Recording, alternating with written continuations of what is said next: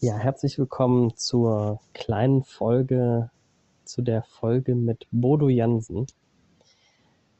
Und diesmal in einem ganz besonderen Format. Wir schicken uns einfach Sprachnachrichten hin und her dazu, was uns dazu noch bewegt hat. Und schauen, wo wir damit gelandet sind, weil ich so einen tiefen Glauben daran habe, dass es wie so ein Nachverdauen von Sachen gibt, die einen bewegt haben. Und für mich war das Gespräch einfach so dicht, dass es sich lohnt, da nochmal den Erntekorb auszupacken. Und ich glaube, alle, die ja, wie so ein paar Tage oder vielleicht auch Stunden oder Minuten haben verstreichen lassen zwischen dem Gespräch und der heutigen Folge, ähm, sind vielleicht auch nochmal mit ihrem Erntekorb unterwegs, während sie die Folge hören.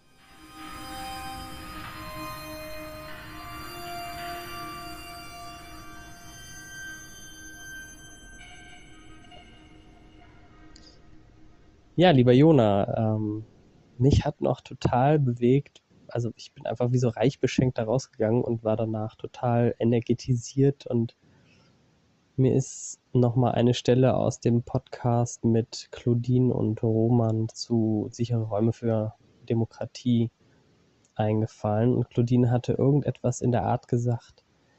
Es gibt so einen Sweet Spot, wo sie wie so auf so einer Welle reitet. Ich würde mal sagen, die Welle der Evolution oder die Welle von dem, wo das Neue in die Welt kommt. Und wenn sie an dem Sweet Spot ist, dann ist es fast gar, fast wie so gar nicht wichtig, was aus der Arbeit wird oder dass es einfach viel zu viel im Argen liegt und viel zu viel zu tun gibt für den rationalen Kopf, sondern es gibt dann eine Freude daran, genau das zu tun, was es gerade zu tun gibt, damit weiterzugehen. Und genau in der Geschwindigkeit, in der das gerade geht. Und das finde ich ein ganz spannendes Phänomen, gerade auch im Hinblick darauf, ähm, was Führung bedeutet und was auch kollektive Führung bedeutet. Also im Kontext einer globalen Situation, die ja, wenn ich da mit einem rationalen Verstand drauf schaue, nicht so rosig aussieht. Also äh, die Ökosysteme kollabieren etc. Wir muss jetzt nicht ähm, beschreiben, aber ähm, die Pandemie, die uns vor eine Herausforderung stellt, die wir global noch nicht hatten, so global zu agieren ähm, die Spaltung, die wir dadurch sehen, die sich dadurch zeigt, ich glaube, die war vorher schon da. Ähm ja, und das heißt, es ist ja mehr denn je diese Kompetenz gefragt, an meinen Platz zu gehen und dort das zu tun, was gerade zu tun ist, in der Geschwindigkeit, die dazu passt, zu dem, was ich da zeigen will. Also es gibt, das ist ja ein totales Phänomen, was Claudine da beschreibt. Das ist ja eine Kompetenz oder ein Können. Das ist ein im Schaffen sein, wie so, wie so eine Welle, die da eh durchgeht. Und wenn man die nimmt, wie beim Surfen, ich war ein paar Mal surfen, ich bin grandios gescheitert meistens, aber ab und zu habe ich mal so eine Welle genommen und nehmen können. Und dann bin ich ja eins mit der Welle in der Geschwindigkeit. Und ja, das habe ich in dem Gespräch mit Bodo auch erlebt. Also, dass wir an genau dieser Edge von dem, was Neues in die Welt kommen will, waren. Und ich fand es phänomenal spannend, dass er auf deine Frage, Jona, welche große Vision er für unsere Gesellschaft hat, das ins Hier und Jetzt zurückgeholt hat und genau dieses Prinzip, wir reiten da auf einer Welle, beschrieben hat.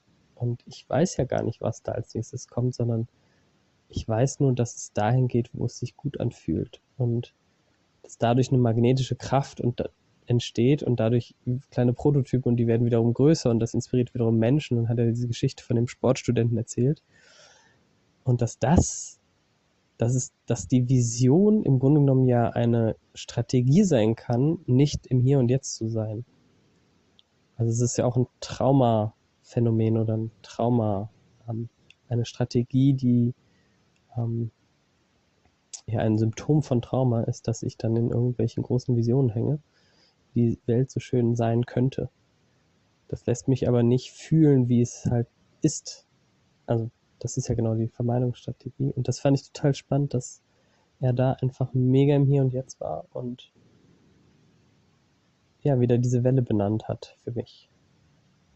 Und das nehme ich nochmal als so ein ganz tiefes Learning mit aus der Session mit ihm. Learning Session. Also ganz tiefe, ähm, ja, wie, ich nehme immer gerne so kleine Aha-Momente mit oder so Goldstücke, die ich in meine Weisheitskiste packe. Und damit gehe ich auf jeden Fall jetzt seit dem Podcast so. Zu fühlen, also wenn ich dann in so einer großen Vision bin, wo es mit dieser Welt hingehen kann, setze ich mich hin und fühle. Und da wird schon öfter bemerkt, ach, da, da fühle ich gar nicht. Also ich kann gar keine Emotionen benennen.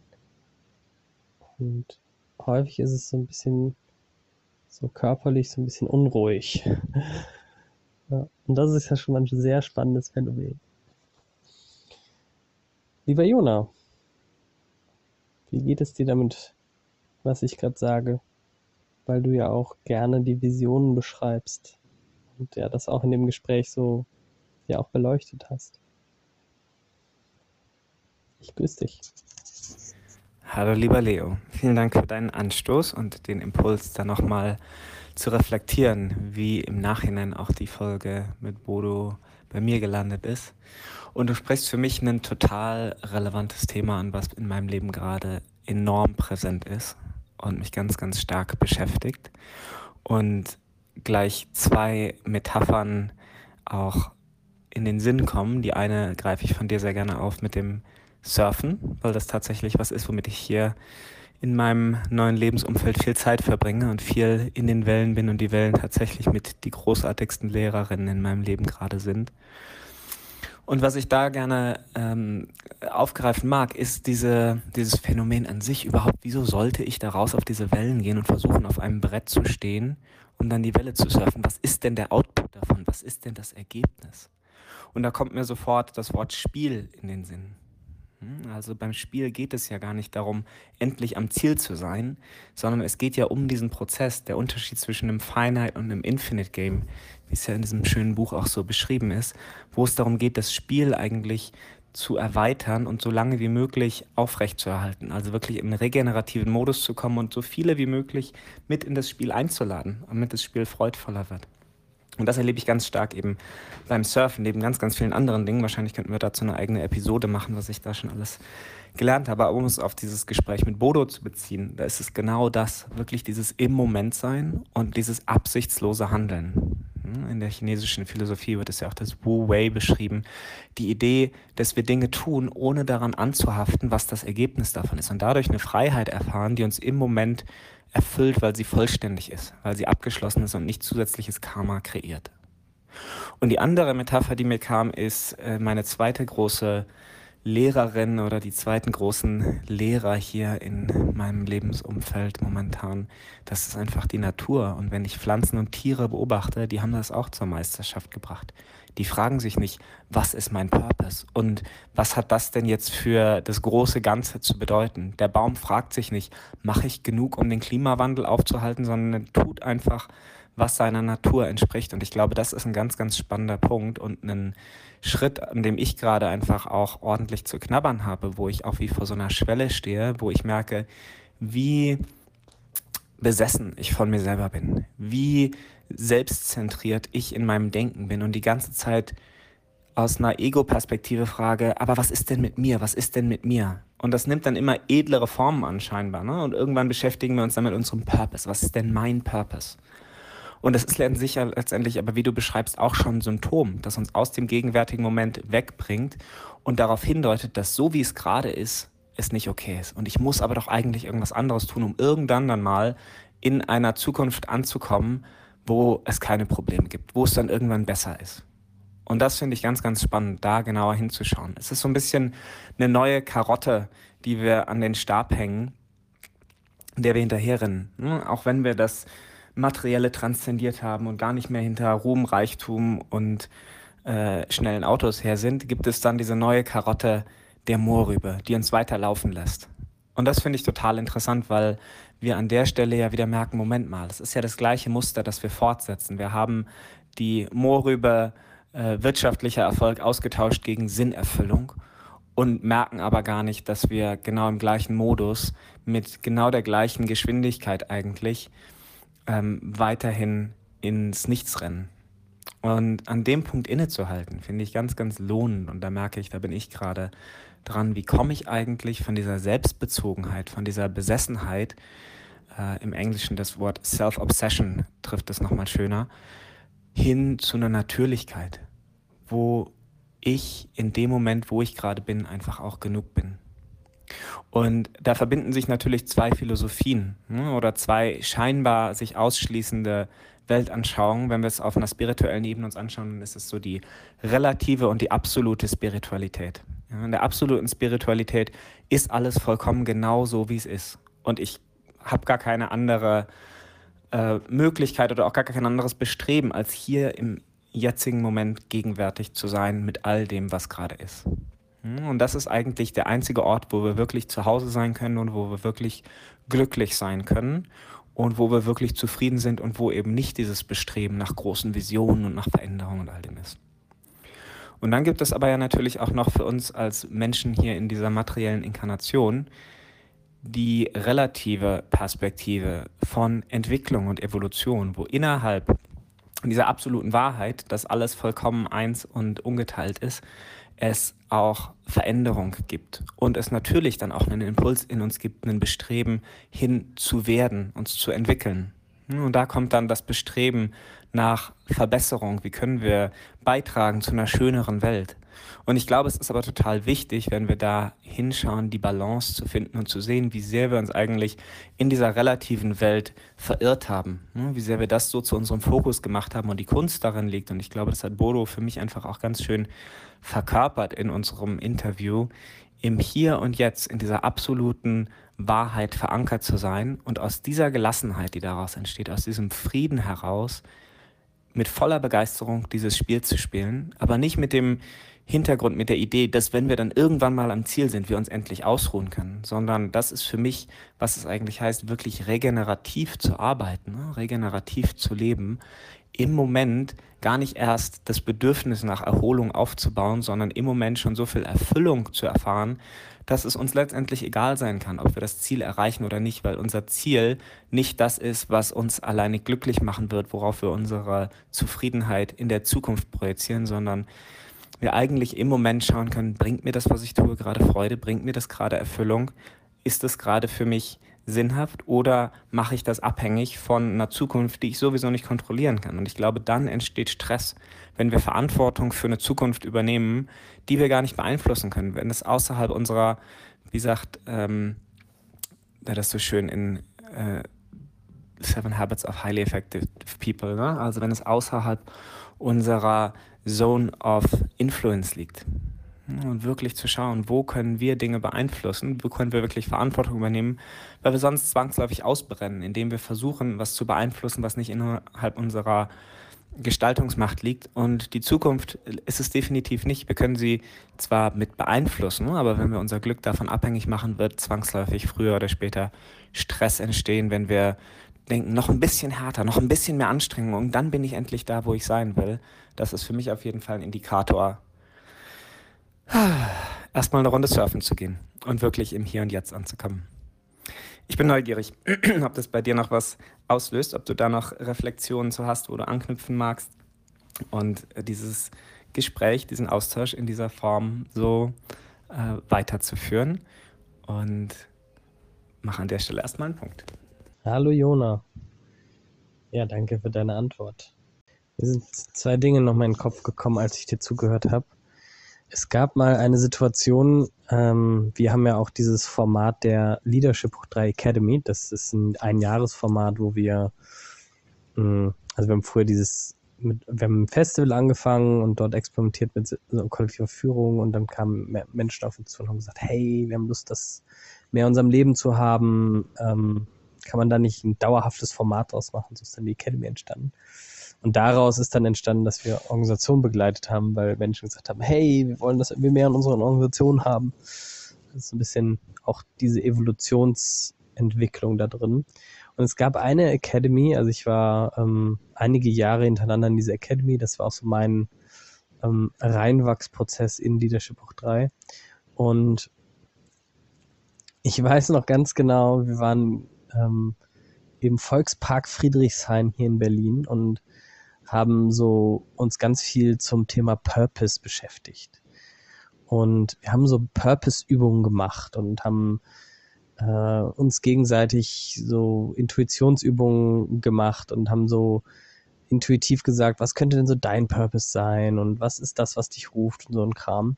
Und dann haben wir so eine, ich weiß nicht, sieben Schritt Verdichtung zu meinem eigenen Purpose gemacht. Und ganz am Ende dieser ganzen Prozessgeschichte war dann ja so, ein, so, eine, so eine Session, wo wir uns alle gegenseitig, also wo wir, wo eine nach der anderen sich vor die Gruppe gestellt hat und gesagt hat, das ist das Ding, wofür ich brenne in der Welt.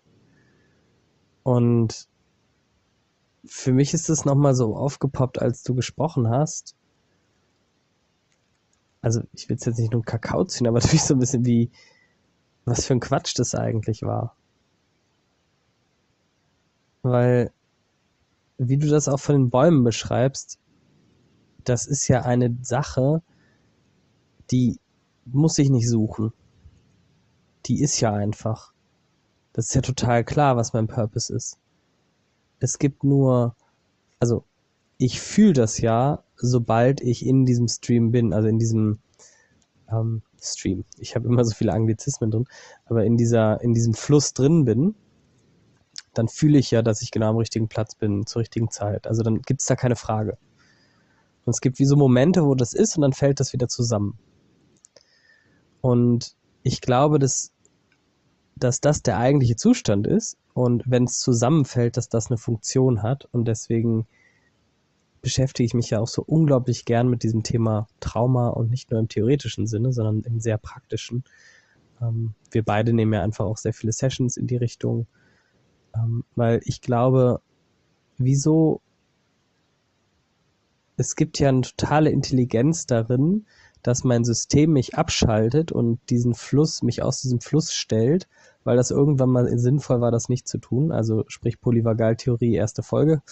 Ähm, das, da kann man den neurowissenschaftlichen, äh, den neurophysiologischen Mechanismus äh, nachvollziehen und dieses mich dann aus dem Fluss stellen und solange ich mich nicht darum kümmere, was da noch gespeichert ist in meinem Nervensystem, ähm, wird mein Nervensystem mich automatisch davor schützen, mich zu sehr und zu oft in diesen Fluss zu stellen, also in meinem Purpose. Also es geht gar nicht darum, den Purpose zu finden, sondern es geht darum, den Blick oder meinen inneren Scheinwerfer dahin zu richten, warum es sinnvoll ist, nicht da drin zu stehen. Und das ist ja jetzt wiederum genau die Arbeit von NARM und also N-A-R-M von diesem Ansatz nach Lawrence Heller, den wir auch in der Folge mit Carla über die Reife schon beschrieben haben. Und weißt du, da kriege ich totale Lust darauf, dass wir mal wirklich eine Serie zu dem Thema Trauma und Trauma in Organisationen machen weil das hat ja totale Implikationen auf unseren Organisationsalltag, auf meine Arbeit als Führungskraft, auf meine Arbeit als Mitarbeitender, als Mitarbeitende. Ähm, ja, auf die Art, wie ich mich selbst führe, auf die Art, ähm, wie ich Kreativität oder Innovation in die Welt bringe. Und ich finde, das hat man in dem Gespräch mit Bodo auch einfach sehr gemerkt, dass er sich in diesen Fluss stellt und wie unglaublich attraktiv das ist und anziehend das ist, wenn das jemand tut. Also nicht, wenn das jemand tut, wenn es, wenn jemand nicht verhindert, dass es passiert. So. Und ähm, ja, das, das ist, glaube ich, auch dieses Energetische, mit dem ich, also wo ich so energetisiert war nach diesem Gespräch. Ja. Und ich glaube auch, weil ich total an meinem Platz war, als wir mit ihm da gesprochen haben. Also ich habe so richtig gemerkt, so das sind die Themen, mit denen habe ich Lust, mich auseinanderzusetzen. Dieses Format mit dir macht einfach total Spaß und dann kommt da so ein Bodo und es funkt einfach auf vielen Ebenen und ähm, ich glaube zum Beispiel in dem Moment gibt es keine Frage nach dem Purpose. Also als ich da saß und mit so einem dicken, fetten Honigkuchen grinsen wie nennt man das? Honigkuchen, du weißt, was ich meine, rausgehe, da gibt es keine Frage nach diesem Purpose. Und deswegen ist wie so eine, habe ich für mich, für meinen eigenen inneren Kompass erkannt, dass wie so ein Teil von dem Purpose meines Daseins ist es, mich mit Trauma im praktischen Sinne, also in Sessions, dem hinzugeben. Ja. Ich glaube, das ist wie so der eingebaute universelle Teil, den wir alle Menschen uns teilen, dass das so ein, ein Teil vom Menschsein ist, ja, diesen Integrationsweg zu gehen. Und es muss nicht alle rufen, also es ist auch total okay. Also jeder Jeck ist anders, wie wir im Rheinland sagen. In diesem Sinne, lieber Jona, ich grüße dich. Ich mag gerne einen Aspekt nochmal unterstreichen oder auch wiederholen, den du gesagt hast. Und zwar ist es so dieser Grundgedanke von nicht, was muss ich tun, um meinen Purpose zu leben, sondern was kann ich eigentlich weglassen, um mehr in meine Essenz zu kommen. Das ist für mich nochmal eine grundlegend andere Herangehensweise und tatsächlich eher so dieser natürlichere Weg, anstatt mich in irgendwas rein zu erzwingen, hm, wirklich eher zu schauen, wie kann ich in etwas rein sinken. Und diese Grundhaltung, die ja auch in Namen so deutlich wird, die du angesprochen hast, hat für mich dann an erster Stelle erstmal ganz viel damit zu tun, und das hatten wir in anderen Podcasts ja auch schon mal so als Thema, wie kann ich eigentlich mehr einen natürlichen Rhythmus erlauben? Und an vielen Stellen heißt es, glaube ich, einfach, wie kann ich langsamer werden? Wie kann ich bewusst entschleunigen? Wie kann ich mein Leben bewusst vereinfachen? Und wie kann ich weniger tun, um dadurch mehr zu meiner Essenz zu kommen? Und wir hatten ja auch schon über das Thema Sabbatical gesprochen oder bewusste Auszeiten. Und ich habe das bei mir zum Beispiel in den letzten Wochen immer wieder erlebt, dass ich so bewusst ins Nicht-Tun gehe. Und wenn ich mich dann noch dabei erwische, wo ich merke, okay, jetzt mache ich eine Stunde nichts, um dann, ne, dieses Umzudenken, ne, das dann, dann muss ich aber kreativ sein, dann muss aber die Kreativität kommen.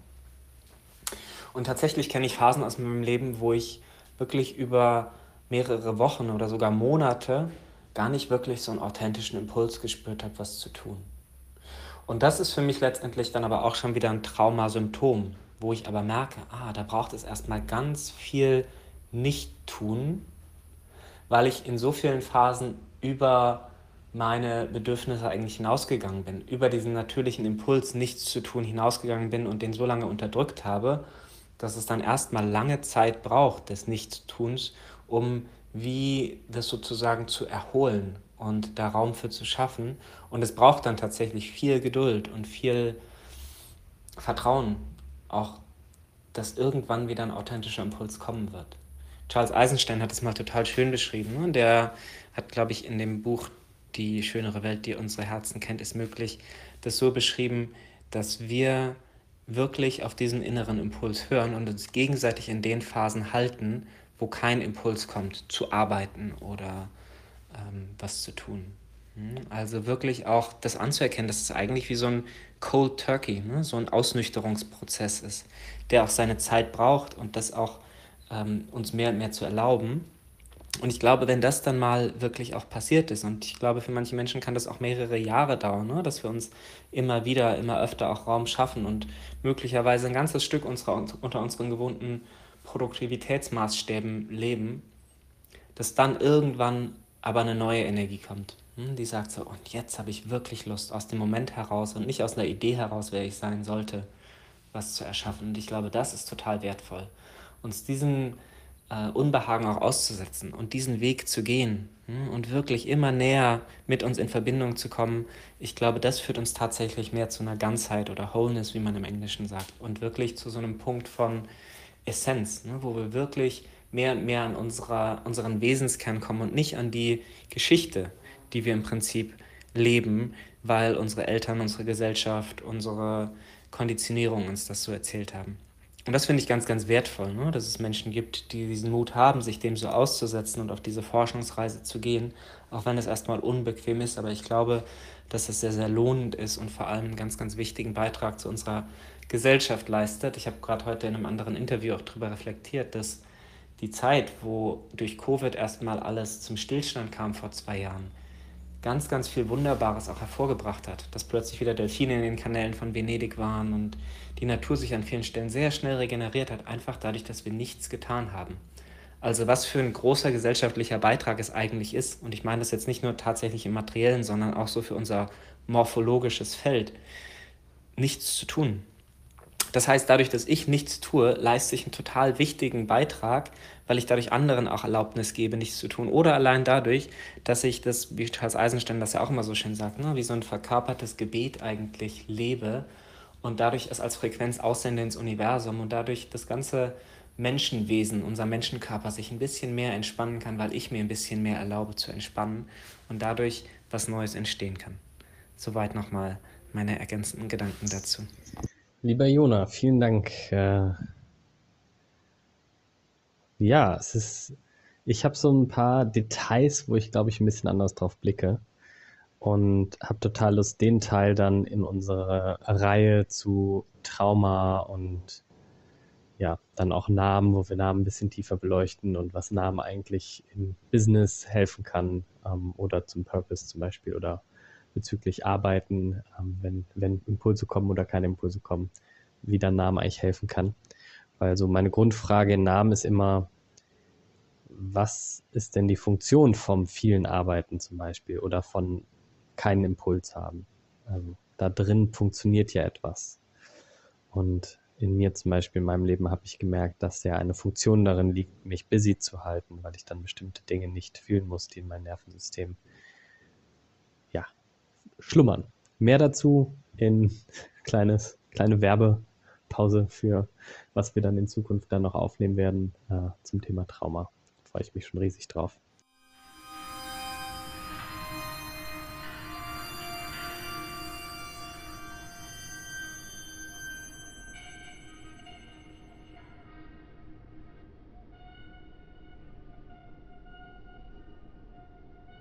Das war unsere kleine Folge als Rückschau auf den Podcast mit Bodo Jansen, der uns auf eindrückliche Weise nahegebracht hat, wie kann ich eigentlich eine purpose-orientierte Organisation verkörpern und selber als Führungskraft die Haltung verkörpern, dass Führung bedeutet, dass immer jemand hinter mir steht.